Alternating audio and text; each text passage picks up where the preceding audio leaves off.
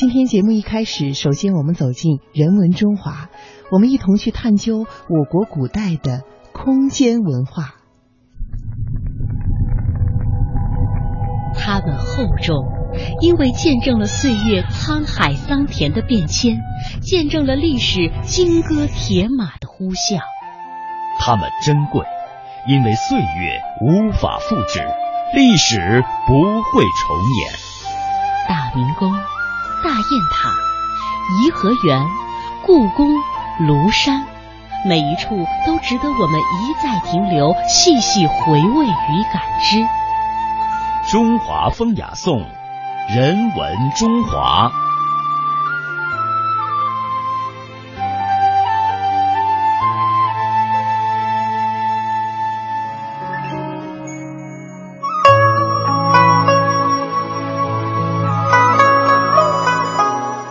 今天的人文中华，我们将带大家一同去探究的是我国古代的空间文化。在汉民族的传统方位观念当中啊，东西南北不仅表示的是四方，或者是叫做是这个方位空间，还有呢这其中深层次的蕴含的道理，那就是尊卑、阴阳、男女、生死、兴衰，这和这些是有着密切的联系的。我们说一个人再度出任。要职或者是失势之后重新得势的话，就会用一个词语来形容，叫做东山再起。那在这里为什么是东山而非是西山、南山、北山呢？接下来我们就来细细的这个探究一下。要从东山再起说起。东山再起这个词源自于古书当中对于东晋大才子，也是当时非常著名的政治家谢安的一个记载，说的是啊，南朝宋。刘义庆当时召集门下的食客呢，共同编纂了魏晋南北朝的笔记小说，叫做《世说新语》，呃，记载了这个谢安呢在隐居东山之时，与友人和家人之间的两件小事。哎，说的是唐初的名相啊，房玄龄等人负责当时呢兼修的呃这个晋书《谢安传》，对这个谢安从隐居东山到出仕。到最后建功立业的整个过程是有着一个详细的记述的。出生在名门世家的谢安有隐居之志，没有出世之心。他常和王羲之、许询、知道林等一些名士名僧流连于山水之间，吟诗作赋，过着因寄所托、放浪形骸之外的自在生活。你还记得王羲之在他著名的《兰亭集序》中记载的永和九年暮春之初的那场兰亭集会吗？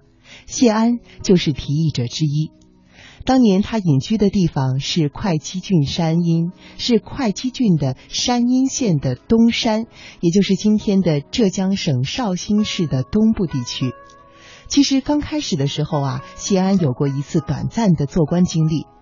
当时扬州刺史宇彬非常的仰慕他的名气，就多次的让郡县官吏过来请他。谢安不得已，只好勉强复召。但是只是用了一个多月，他就又辞职回到了会稽。直到后来他的哥哥去世，弟弟呢又因为罪被贬为庶人，家族势力面临着很大的威胁，他才真正有了出来做官的想法。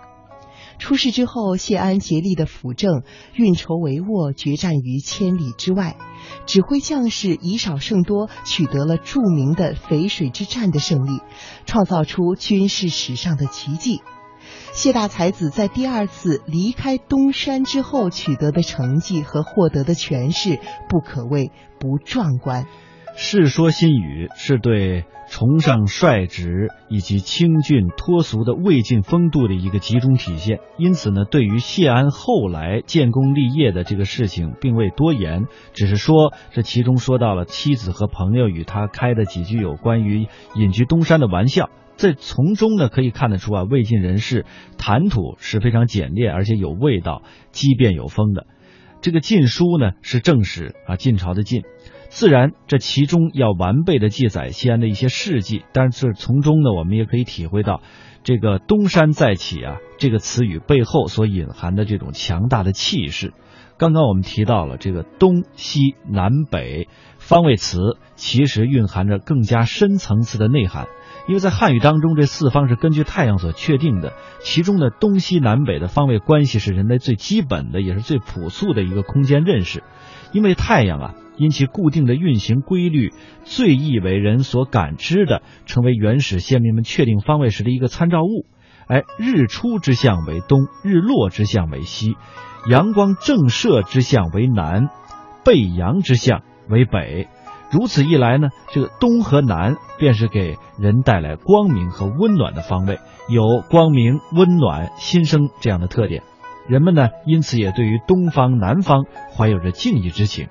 而另外呢，相对的西和北是给人们带来黑暗和寒冷的地方，有着阴暗、寒冷、死亡啊这些寓意的特点，也使人啊心存讳忌。举个例子来说呢，古人认为春从东来。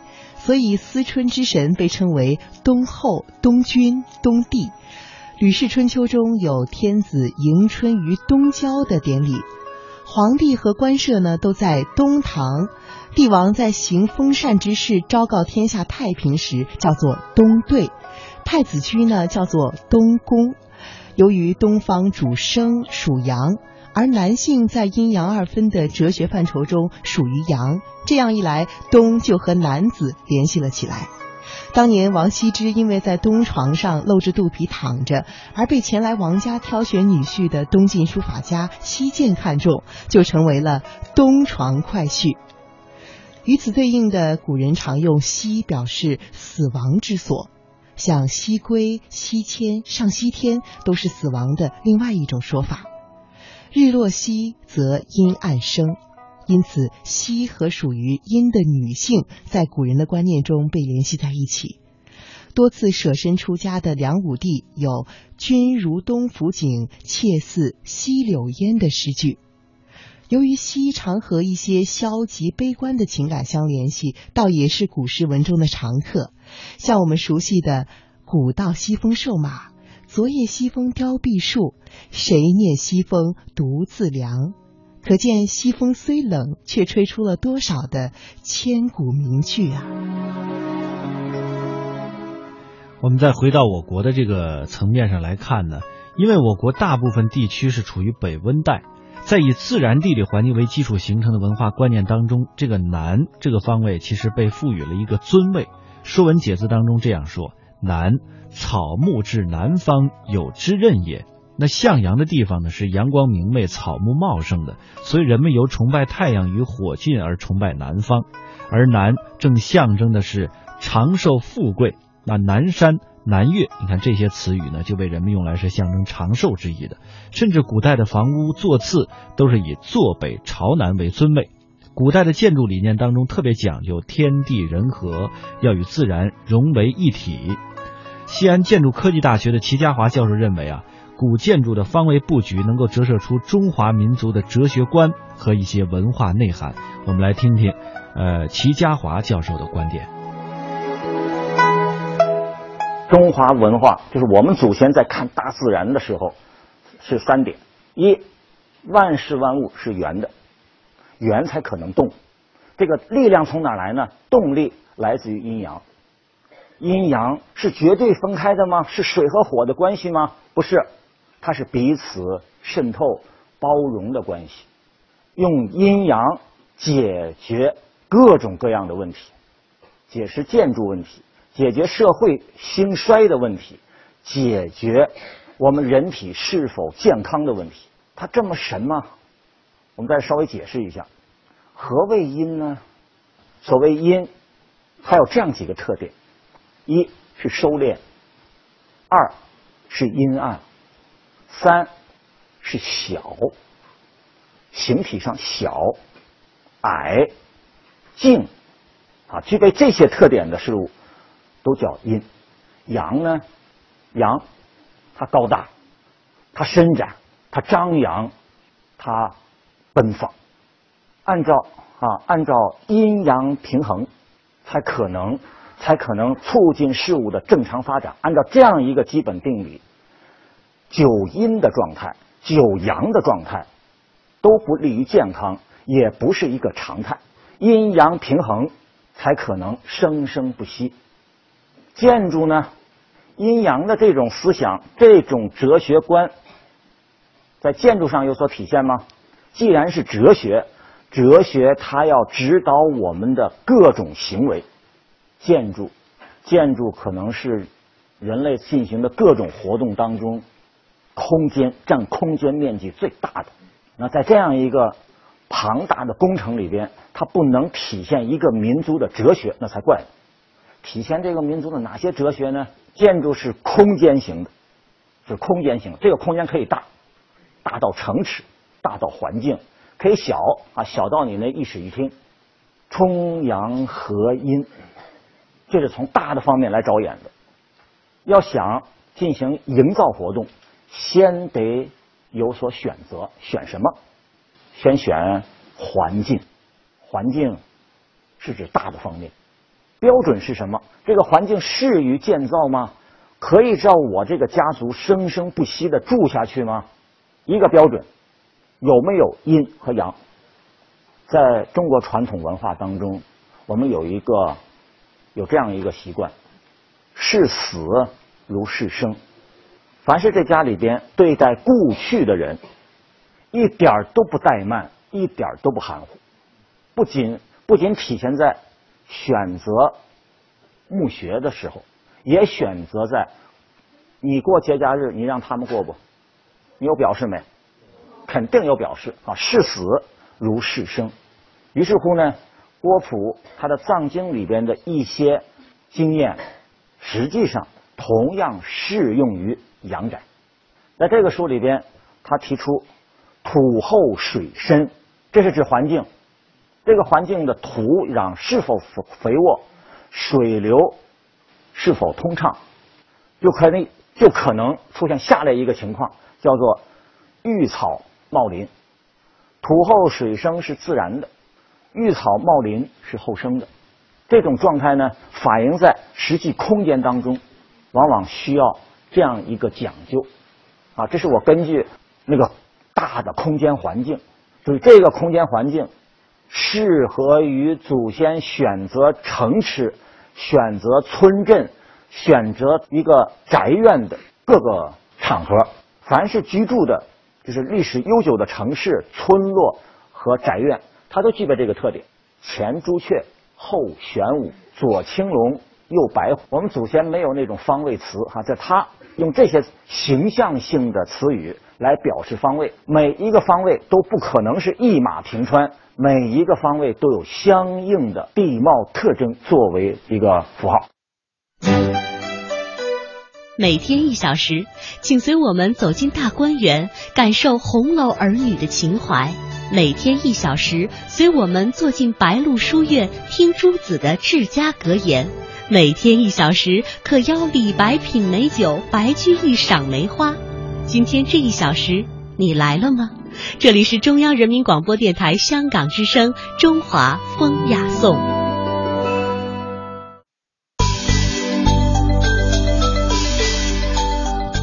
讲中华文化精髓，到华夏文明内涵，分析历史与现实的源流传承，洞悉哲理背后的人生。中华风雅颂国学讲堂。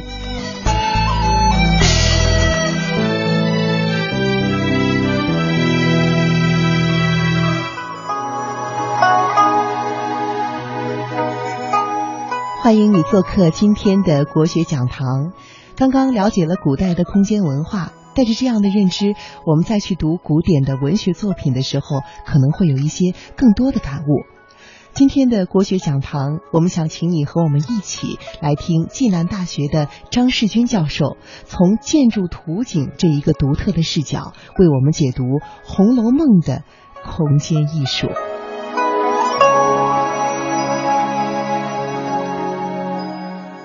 图景是《红楼梦》空间艺术的一个基本的层次，它是在空间叙事中故事发生的地理环境，指贾府四合院与大观园园林空间的布局。曹雪芹勾勒出的建筑图景，建立了整个小说叙事的空间结构，建筑成了小说叙事的空间架构。林黛玉进贾府的一双眼睛。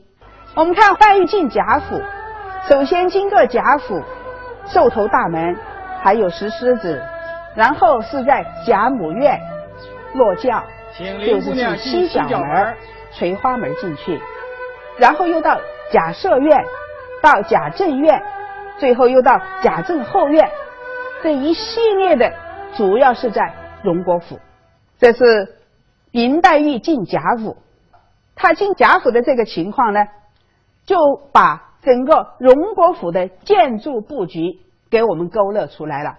荣国府的建筑是分为三路，西边是贾母院，中间是贾政院，东边是贾赦院。黛玉见了贾母后，从大门出来就要经过贾政院才能进入贾赦院，然后又折回去。进了贾政院，我们知道贾赦是长子，贾政是次子。现在贾政院还在中间这一路，处于正房的位置，也就是说，贾母更看重的是贾政。在林黛玉眼中的建筑理念体现的是什么呢？这个建筑布局，它有等级观念。比如说，他看正门的时候，他就想，这必是。外祖之长房了，就是宁国府，不是荣国府，是宁国府。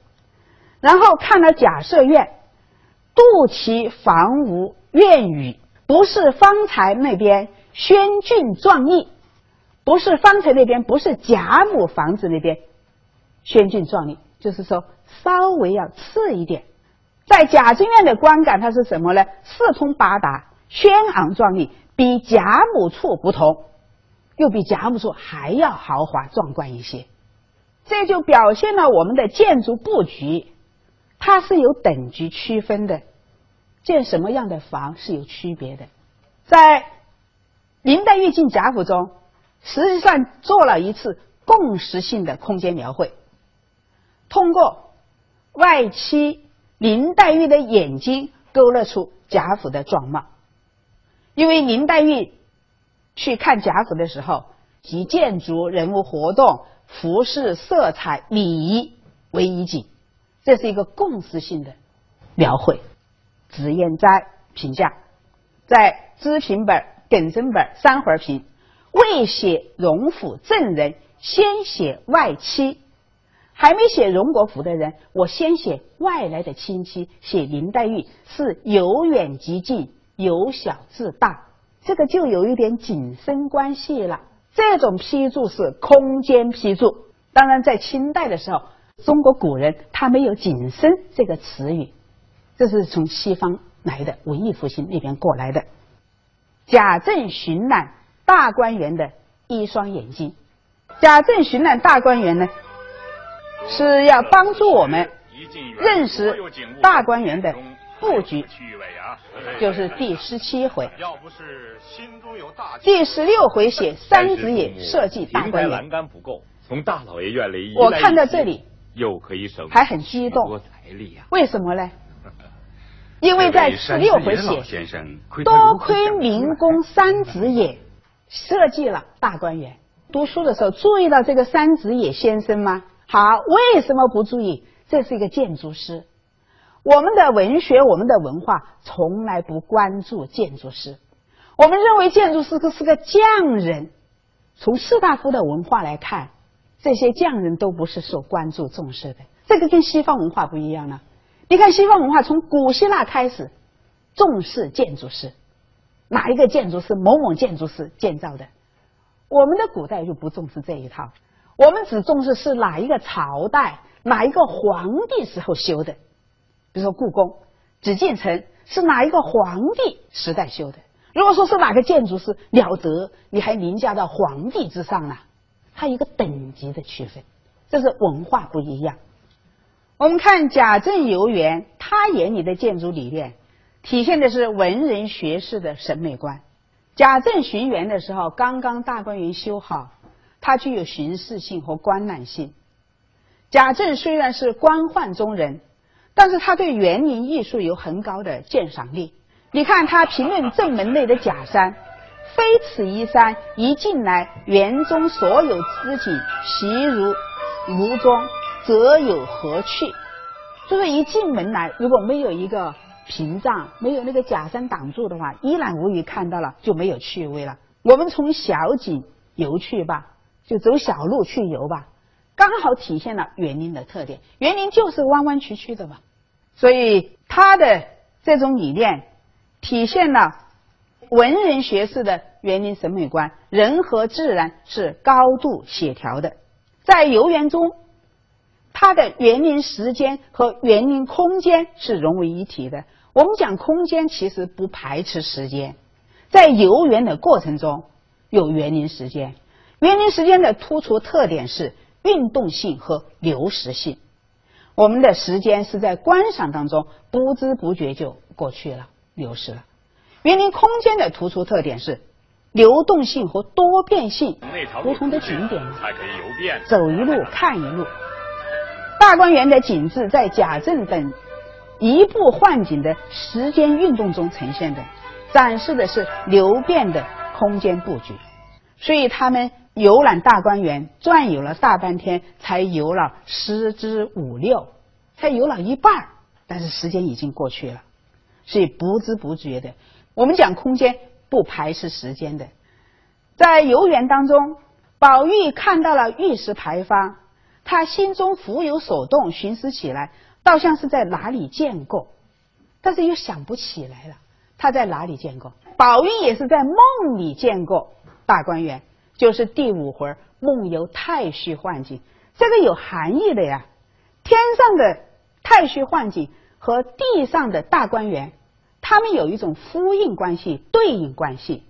也就是说，大观园是好比是一座人间的世外桃源，但是在这种世外桃源中，最终上演的是红楼女儿的悲剧。刘姥姥由大观园的一双眼睛。刘姥姥到贾府来过几次？四次。第一次是来打秋风，是吧？来走走亲戚啊。第二次，那他也丰收了，带点瓜果蔬菜，哎，来到贾府。这个时候就是第四十回、第四十一回，刘姥姥游大观园。她游大观园。起一个什么目的呢？让读者认识大观园的人居环境，住了人了。我们知道大观园住人什么时候住的？二十三回，元妃省亲以后，觉得这个大观园关起来太浪费了，他就下文呢，让宝玉和姐妹们都搬进去住吧。是二十三回住进去。但是住进以后，我们不了解每个房子住人的情况，就通过刘姥姥游园来告诉我们这个情况。我们看他游秋爽斋，哎，看到啊，这个探春，嗯，放一些笔墨纸张，那说明是个做学问的女子。游怡红园，以为进了闺房，还在宝玉的床上呼呼大睡起来。啊，这都是很有趣的一些情况。刘姥姥游园，它表现的是园林的一种活泼生气。一住了人嘛，有人气了。乡下人进城逛大户园子，所以他对园中景致都充满好奇心，也不断闹出笑话。人物对话也非常生动活泼。刘姥姥游园共游览了十处亭台楼阁，通过他的眼光，各个庭园的陈设。描写都非常的详尽，显示出主人公的性格特征。它充实了贾政巡园建立起来的空旷结构。那个时候没有住人，现在是住了人了。刘姥姥眼中的建筑理念又是什么呢？它表现的是人的生命的存在方式。我走惯了土路。你看，倒是您的绣花。这是林黛玉的潇湘馆。这个潇湘馆，林黛玉心性是比较高洁的。也很清高的，所以她爱竹子。这个竹子是斑竹做，建筑用的竹子，雕的雕刻全是做斑竹做的图案，这蛮有意思的了。薛宝钗的恒芜苑，她呢是个冷美人，园子里边都没有花的，只有异草没有花。房子里像雪洞一般，所以它的建筑上的雕刻这些是用的叫做冰栅纹，就像那个碎冰块一样，冰栅纹一些棱角形的，来表达他的性格。所以我们看这个建筑都表现出人物的性格。刘姥姥还在潇湘馆里边摔跤了，因为他没有走游廊，走的是庸路石子路。青苔遍布，因为林黛玉她住在这里，很少有人来拜访她，经常来拜访的就是贾宝玉啊，所以到处长满了青苔。曹雪芹通过人物的三次游览，为读者描述了《红楼梦》的园林建筑图景。园林建筑是小说空间叙事最基本的实体空间层次。它建构了小说叙事的空间坐标系，也就是说，故事是在这些园林建筑中间发生的。叙事就从林黛玉进贾府、贾政巡院开始，然后刘姥姥游园得到了进一步的发展。园林建筑在小说中成了一个独立的审美形象。建筑对小说叙事结构有所改变，改变什么？改变了时间对结构的唯一的权威的影响，建筑也参与到对结构的建构中。建筑打破了西方文论家建立的叙事学理论对时间叙事的关注，它在时间的线性结构中形成空间的立体构架。《红楼梦》这部小说的叙事空间直接以建筑为框架。